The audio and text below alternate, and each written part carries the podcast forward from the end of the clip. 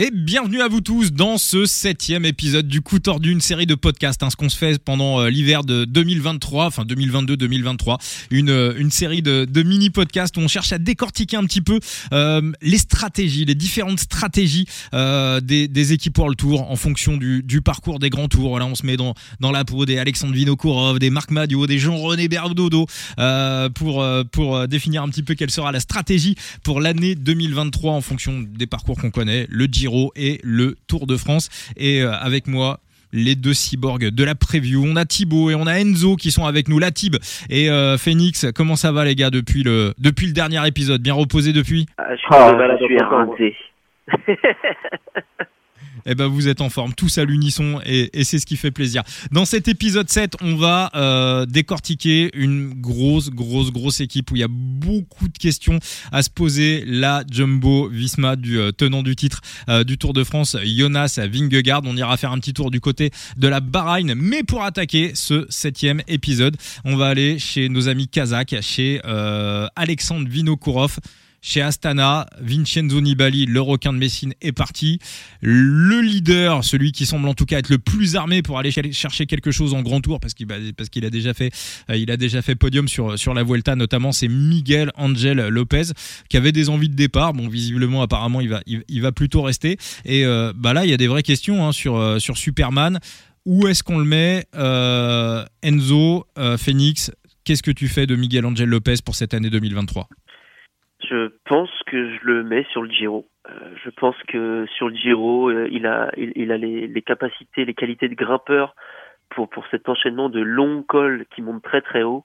Sur le Tour de France, on sait qu'il gagnerait encore euh, au col de la Lose. Et, et, encore, ça finit en descente cette fois, je crois, il me semble.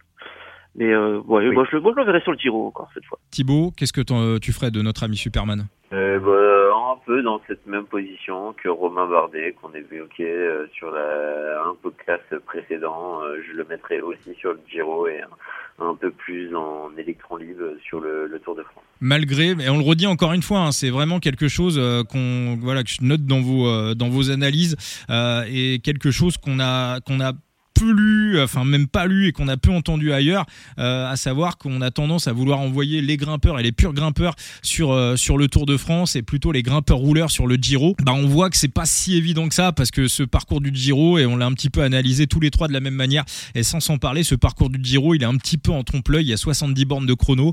Euh, déjà le, le, dernier chrono, on, on peu, on le met pas au niveau des deuxièmes parce que c'est un chrono en bosse, en côte et on sait que c'est toujours un petit peu euh, particulier et euh, bah, c'est un petit peu un attrape-mouche pour faire venir Remco. Et puis derrière on a l'impression qu'on lui a mis une troisième semaine qui peut être extrêmement compliquée à gérer. Donc euh, donc voilà. Donc on est on est on est tous les trois d'accord. On mettra pas notre maison euh, sur euh, sur Remco Evenepoel pour le prochain Giro sachant que moi-même voilà je, l'avais défendu. J'avais misé sur lui sur sur sur la Vuelta. Mais là voilà le, parcours du Giro en tout cas à première vue me paraît un petit peu compliqué. Il paraît prenable. Alors quelqu'un qui peut peut-être prendre Remco sur sur un grand tour en tout cas peut-être sur le parcours du Giro. Il est à la Bahreïn il s'appelle Michael Landa. Alors voilà il a encore fait un podium cette année il sort troisième du Giro. Il finit bien avec un podium également sur sur la Lombardie. Phoenix qu'est-ce qu'on fait à la Bahreïn? Qu'est-ce qu'on fait de Michael Landa pour cette année 2023 euh, bah Landa, ce qu'il va falloir voir, c'est est-ce qu'il va être capable de réitérer ses performances de 2022. Euh, mais sinon, dans l'esprit, euh, dans l'esprit, je, je, pense que je le renvoie encore sur le Giro. Je le renvoie encore sur le Giro parce qu'il va se faire, pour moi, il se fait démolir sur le Tour de France quand tu vas tomber, il va tomber sur les, grosses armadas. Ça va, ça va, ça, va parler basque. Hein. Thibaut, est-ce que euh, tu es du, même avis? Est-ce que, ce que Landa, sur un parcours où il y a, pas de chrono, est-ce que, euh, voilà, un Tour de France, euh, s'il nous ressort un top 5, top 6, je pense que finalement il sera assez content. Oh non, non, le, le, le parcours du, du Giro et, et, notamment ces étapes montagneuses sont propices à un renversement et sont propices à un show euh, du Landissimo. Donc euh, moi, je, je, préférerais voir un, un, Landa sur, sur ce Giro euh, parce que la concurrence est telle que sur le Tour de France, ce serait compliqué pour Landa et Landa ce serait quoi? Un shot podium euh, au mieux euh, et, encore je suis même pas sûr qu'il qu y figure donc euh, non, je préfère nettement le voir aller sur le Giro et faire quelque chose de bien sur le Giro que quelque chose de moyen sur le Tour de France. Alors Jacques, évidemment euh, sur Landa parce que c'est tout de suite le nom qui saute à la tête quand on parle de la Bahreïn. Mais la Bahreïn, c'est aussi un effectif qui est très homogène avec des coureurs euh, souvent bah, qu'on n'attend pas et qu'on voit un petit peu apparaître, euh, disparaître, on va dire un petit peu des des, des, des marques Padoun. Hein. C'est une équipe composée beaucoup de, de, de marques Padoun, hein, des, des, types qui ont des, qui ont des fulgurances euh, comme ça et qui disparaissent un petit peu derrière. Euh, toi Thibaut, est-ce que dans l'effectif de la Bahreïn, tu vois potentiellement des gars euh, bah, qui pourraient un petit peu jouer la place de leader à, à sur un, sur un grand tour et qui pourraient aller nous, nous claquer des, euh, des, top 5, des top 10. On sait que Caruso, ça commence à être un petit peu, euh, un petit peu vieillissant. Est-ce que, voilà, comment, comment tu euh, t'organiseras un petit peu tout ça? En tant que leader, j'ai du mal à voir un mec qui peut se dégager en tant que leader d'un général, hormis, ouais, peut-être un Pelo Bilbao qui est moins cantonné à ce rôle de coéquipier. Et euh, bon, après, il faut qu'il évite un peu, un peu les malheurs, euh, qu'il ait euh, les étoiles qui soient un peu alignées euh, sur, euh, ouais, sur un co-leadership Landa Bilbao sur le sur le Giro, ça pourrait être plaisant. Après, c'est plus sur d'autres types de profils que que des, des classements généraux que que j'irais pencher du côté de, de la Bahreïn au vu des noms. Qu'il y a et surtout des, des performances qu'on a vues en fin d'année 2022. Euh, la Bahreïn, Phoenix, quelle serait euh, pour toi la stratégie idéale pour les grands tours en 2023 euh, J'enverrai aussi, hein, encore une fois assez d'accord avec Tib, c'est que j'enverrai j'enverrai Bilbao avec Landa, moi, sur le Giro. Euh, Bilbao, les, les étapes de grosses montagnes à plus de 5000 mètres de D+, et des, cols qui montent bien bien haut, euh, ça, c'est très très bien pour lui. Hein. Il en avait remporté une dans ce style-là sur le Giro 2019, si je dis pas de conneries, l'année où euh, Chicone, 2018 ou 2019, l'année où Chicone prend le, le, maillot de meilleur grimpeur. Je, je crois qu'il il gagne la dernière étape de, de montagne Bilbao, si je dis pas de bêtises. 2018. 2018, ouais, ça, ça doit être ça. Euh, non, je pense qu'il peut faire de belles choses sur un sur un parcours comme ça dans cette troisième semaine sur le Giro. Bon, et eh ben on va voilà, on va on va, plutôt mettre euh, la Bahreïn sur Caruso. T'en fais quoi, euh, Phoenix Quand même, euh, si on a du bon Damiano Caruso, parcours du Giro, ça me paraît pas mal pour lui. Ouais, ouais. Non, on toi qui t'emballes habituellement sur tous les Italiens, là, ça y est, j'en ai trouvé un où, euh, bon. Euh... ouais, mais il y, a, y, a, y a quand même d'autres profils pour les Italiens du côté de la Bahreïn. Il y a, y a Jonathan Milan qui nous a montré de très belles choses et qui peut aller faire des trucs sur les sprints et les, les sprints visiblement polyvalents. Et puis, euh, t'as Zambanini, Zambanini qui nous a montré de très belles choses en, en, en échappée. Donc, euh, je pense que du côté de Félix, euh, t'en fais pas du côté de la Bahreïn et des Italiens il y a de beaux jours devant eux. Non, mais Caruso, euh, l'année dernière, c'est les planètes s'étaient alignées, le leader se casse la gueule. Euh, c'était l'année où jamais d'aller accrocher un podium de grand tour. Il l'a fait. Il s'est détruit pour aller le faire. Euh, et je pense qu'on le reverra pas faire un podium de grand tour. Et je pense pas que ça le dérange plus que ça. Euh, un petit mot sur Jonathan Milan. Est-ce qu'on n'a pas un type qui ça va vite au sprint? Il va encore progresser. Il est très jeune. Il va encore progresser pendant l'hiver. Il va, il va être plus fort au, au printemps. il passe bien les bosses. Thibaut, est-ce qu'on n'a pas potentiellement un profil pour aller chercher un maillot cyclamen Pourquoi pas Pourquoi pas on a, surtout une belle un beau petit beau petit bestiau avec un, un sacré caractère. Hein. On, on, le rappellera aussi ces, ces petits tumultes en début de saison. Mais euh, mais oui, enfin un sacré potentiel hein, du côté de, de Jonathan Milan. Donc euh, pourquoi pas ouais aller chercher euh, tenter d'aller chercher un maillot euh, cyclamen sur euh, sur le Giro. Ça pourrait ça pourrait être pas mal plus profil euh, Phoenix, un hein, plus profil, on va dire, on va le catégoriser un petit peu dans la catégorie des sprint sprinter un peu puncher, un petit peu, euh, un petit peu à la Sagan dans les grandes années. Alors à, voir, hein, parce qu'il faut pas oublier que Milan, lui, il vient de la piste. C'est un, c'est un pistard de base, donc à voir comment il va axer ses, sa préparation. Euh, mais en, en, étant un pur pistard et en étant capable de, de grimper comme on l'a vu grimper, euh, je me souviens plus du nom du tour là. Oui, Sur la Croatie. La Croatie, le Tour de Croatie, là, quand il met son démarrage et qu'il met tout le monde dans le rouge, tu dis oh putain, il y en a seul capot le garçon. Donc à voir, mais c'est un, un, très beau prospect et j'ai hâte de voir comment on va le faire travailler. Euh, pour pour son évolution future. Pour le cyclamen cette année, ça me paraît un peu compliqué parce qu'on l'a jamais vu performer face aux top mondiaux ou au moins des top 10 euh, du sprint. Donc euh, je j'ai mes réserves, mais il y a, y a, y a de, de, belles choses, de belles choses à espérer de lui, Bon, bah, il y a une équipe aussi où on va attendre de, belles choses et, plus encore. Euh, le, gros steak de cet épisode 7, la Jumbo Visma. Alors là, il y a, beaucoup de questions à se poser. Euh, je pense que dans la tête de Richard Plougueux, le, manager général, on doit vraiment se, un petit peu se, se, manger le cerveau. Euh, Jonas Vingegaard, Primoz Roglic, où est-ce qu'on les met? Qu'est-ce qu'on fait? Alors voilà, à première vue, je m'étais dit que Vingegaard pouvait, pouvait avoir des vues sur le Giro. Alors, il, ces derniers jours, il aurait plutôt donné une préférence au Tour de France. Tonton Roglic, euh, qu'est-ce qu'on fait de, lui euh, Est-ce qu'il va sur le, Giro? Est-ce qu'on retente la, doublette comme l'année dernière pour mettre UAE en difficulté? Ou est-ce qu'on rebouge un petit peu la, stratégie? Toi, Thibaut, je suis sûr que tu as déjà un petit peu analysé tout ça. Euh, eh ben, écoute, je je, tenterais bien de, de, mettre un, un Vingegaard euh, sur euh, sur le Giro et euh, un Roglic en leader sur le Tour de France. C'est très surprenant, je sais, mais j'irais plus dans cette optique-là. Bah, moi, c'est pas surprenant. Euh, je suis, je suis assez d'accord. Euh, je, enfin, je rejoins totalement ton avis. Euh, déjà pour Roglic, pour moi, il y a, un parcours sur le Tour de France qui est vraiment, enfin, avec des ascensions. On sait que le Grand Colombier, il adore ça. L'étape des Vosges, à la fin, c'est parfait pour lui. Enfin, il y a vraiment, même s'il y a peu de chrono, hein, mais maintenant, est-ce que Roglic sur chrono prendrait énormément de temps à des, à des, à des Pogacar, même à, même à Vingegaard, par rapport à la concurrence, il va pas leur mettre énormément si on avait un, un chrono supplémentaire sur le Tour de France. Il pourrait même perdre un petit peu de temps.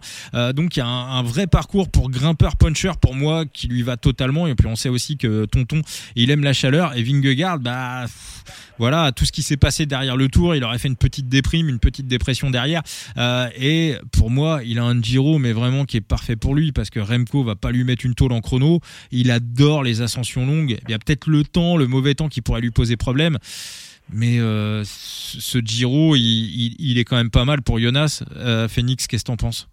J'ai dit comment ça, le mauvais temps lui pose des problèmes, c'est un Danois. Bah, il préfère, euh, il, il, est pas mauvais sous le, il est pas mauvais sous le mauvais temps, mais clairement, quand il a compris que, que Pogachar avait des, redouté la canicule sur le dernier Tour de France, lui ce qu'il attendait, c'était vraiment qu'il y a des, il y a des températures les plus, les plus fortes, les plus fortes possibles. Donc, euh, et on a vu aussi, alors c'était pas les mêmes niveaux de forme, mais on a vu aussi sur Tirreno que euh, par moins 3, euh, Tadej lui mettait deux minutes. Hein. Non, pardon, j'ai digressé. Reprends, Félix, je t'ai coupé la parole. non, je pense, hein, mais moi, je, moi, je pense que la, chaleur, la canicule, c'est plutôt un avantage pour, pour Vingegaard, sans pour autant en faire un as comme comme euh, comme Valverde ou à la Philippe euh, dès que le temps est mauvais hein. ça c'est euh, ça c'est sûr. Mais j'ai pas pour l'instant j'ai pas de référence si tu veux de de Vingegaard par temps dégueulasse. J'ai pas de j'ai pas c'est surtout un avantage pour lui face à Pogacar. Après est-ce que c'est un avantage tout court? On le découvrira je pense un peu par la suite. Mais c'est sûr que face à Pogacar oui. Quand le temps est dégueulasse Pogacar survole. Quand le temps est un peu plus chaud on va dire que les niveaux tendent à s'égaliser entre les deux et c'est ce qu'on voit aussi sur le Tour de France 2021, où clairement, euh, euh, Tadej gagne le tour sur l'étape de Ting. Si tu retires l'étape de Ting, alors après Tadej est rentré en gestion, mais c'est plutôt euh, plutôt 50-50. Donc voilà, après, après avoir, hein, on va peut-être avoir des masterclass de Vingegaard par mauvais temps bientôt, et, mais pour l'instant, j'en ai pas vu. Phoenix, donc ouais, qu'est-ce que tu ferais de, de notre ami Jonas? Moi, je, suis dans l'idée que tes maillots jaunes du Tour de France, si tu es dans la capacité de le défendre, tu dois aller le défendre. C'est, comme ça, même si effectivement le parcours du Giro lui convient très bien. Le problème pour euh, Jonas et, et Primoz, c'est que les deux sont interchangeables sur les deux parcours. Euh, tu mets Primoz sur l'un ou sur l'autre, il est favori. Tu mets euh, Jonas sur l'un ou sur l'autre, il est archi favori aussi. Tu peux pas mettre les deux ensemble tout le temps non plus. Enfin, c'est, compliqué. Moi, ce que je ferais, je mettrais Jonas sur le tour et Primoz euh, sur le sur le. Alors c'est intéressant, hein, je sais que tu défends euh, une position sur euh, sur Tonton euh, euh, qu'aurait un Giro et d'ailleurs je pense que tu vas miser sur lui s'il est en forme sur sur le Giro. Alors qu'est-ce qui te plaît sur ce parcours du Giro et qui correspondrait à qui correspondrait aux qualités de Tonton? Le, le, le fait que ce soit un, un, très bon grimpeur rouleur, euh, il est assez complet en fait. Mais le, les étapes avec beaucoup de dénivelé positif, ces enchaînements de cols, c'est parfait pour lui. C'est un des meilleurs grimpeurs au monde. alors c'est pas un Colombien, mais il est totalement capable de rivaliser dans ses dans ses bons jours. le seul problème qu'on va lui trouver, c'est si on se tape un, un Giro pluvieux. là, là, et oui, effectivement, il va peut-être avoir des problèmes. Si on a un Giro relativement clément, je pense honnêtement que ça peut ça, peut être pour lui cette année. Il peut aller chercher un, autre grand tour que la Vuelta. Thibaut, tu penses que Tonton, il, y a, voilà, il, a, il a des choses sur le parcours du Giro qui peuvent vraiment le, le, mettre parmi les, les, gros favoris? Ouais, je pense que c'est un parcours qui, qui, convient, qui convient bien, mais j'ai quand même une préférence pour, pour le Tour de France. Euh, du côté, du côté du, du Giro, il, y a, il a de quoi écraser mais euh, du côté du Tour de France, il a de quoi euh, aussi euh, briller et euh, ça lui convient peut-être un peu mieux dans, dans ses caractéristiques de, bah de, de, grimpeur qui aime euh, les, les, forts pourcentages et à la fois assez, assez puncher euh, où il y aurait match sur certaines étapes avec avec Tadej Pogacar. Donc ouais, je préfère quand même nettement le voir tonton du côté du, du, Tour de France et pourquoi pas d'être épaulé par un Tobias. Bon, eh ben, je suis à peu près du, à peu près du même avis que toi. Euh, Jonas plus sur le sur le Giro et, et, et, une dernière chance pour pour Tonton pour faire quelque chose sur le sur le Tour de France si les si les planètes s'alignent. On, on, on sait jamais. Bon, visiblement, on s'oriente pas là-dessus. Hein. On s'orienterait plutôt sur Vingegaard au Tour de France et il y a une véritable interrogation auprès de Roglic dont le nom avait été cité il y a quelques semaines pour intégrer la, la BNB. Donc voilà, cette époque paraît déjà bien bien loin. Euh, je vous remercie. Je vous remercie euh, bah, tout tous ceux qui nous ont suivis ce, septième épisode des mini-podcasts du, euh, du coup tordu. Euh, un grand merci Latib et un grand merci Phoenix. Euh, merci à toi et puis merci d'avoir éludé la partie la plus importante de Jumbo. Ne t'en remerciera pas, mais on a eu quand même des recrutements euh, qui sont là pour euh, bah, pour épauler euh, Wood Van Aert sur les classiques. Hein. Faut, le, faut le préciser. Eh bah vas-y, bah on a, encore un petit peu de temps. Allons-y. Hein, eh bah, quand tu recrutes Yann Pratnik et Dylan Van Barl, excuse-moi, c'est pas pour c'est pas pour pour, pour faire les pimpins sur les classiques, c'est bel et bien pour renforcer un peu plus ton, ton effectif du côté de Wood Van Aert. On veut que Wood Van Aert aille chercher euh, ce, ces monuments et ces monuments célèbres que sont le, le Tour des Flandres et Paris-Roubaix. Euh, ce sera le grand objectif euh, du printemps du côté de la Jumbo et je pense qu'on pourrait aussi avoir des schémas de course en vue du Tour de France. De toute façon, maintenant, on observera euh, la Jumbo, ce qu'ils vont nous concocter, ce qu'ils vont nous préparer, ce qu'ils vont nous, euh, qu'ils vont nous, nous, mettre en œuvre, parce que c'est des schémas qui pourront se répéter sur les grands tours, et euh, je pense qu'aussi les autres équipes euh, l'observeront. Il euh, y, a quelques euh, quand, le parcours du Giro est tombé, il y a quelques quelques tweets un petit peu dans, de ci de là sur certains forums quand vous voyez éventuellement Wood sur le Giro, on est d'accord avec euh, la préparation des, euh, des monuments euh, du printemps, enchaîné derrière avec le Giro, c'est totalement impossible. C'est possible, hein, mais il performera pas comme, comme on peut s'y attendre non plus. Hein. C'est sûr, il sera, ça dépendra de l'adversité du Giro. Après, c'est Van Aert, hein, c'est quasiment un surhomme, donc il est quand même capable de garder une certaine fraîcheur, je pense, jusqu'au Giro.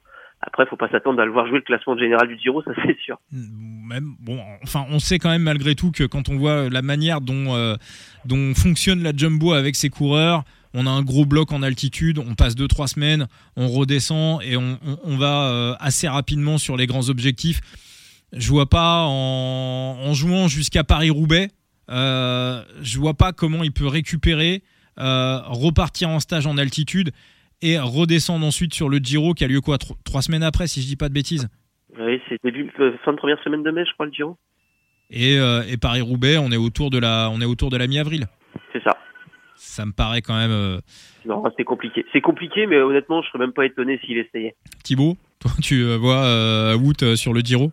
Bah oui, après, est-ce que il finira ce, ce Giro C'est aussi la question, hein, parce que bah il y a aussi cette question du mondial qui va viser et ça semble aussi compliqué d'être présent sur le tour, d'être à 100% euh, pour l'équipe, surtout qu'on sait que c'est l'ultra coup, couteau suisse de l'équipe. Donc euh, euh, l'agencement de la saison paraît quand même assez assez problématique pour Wood Van Aert. entre ambition et ambition collective.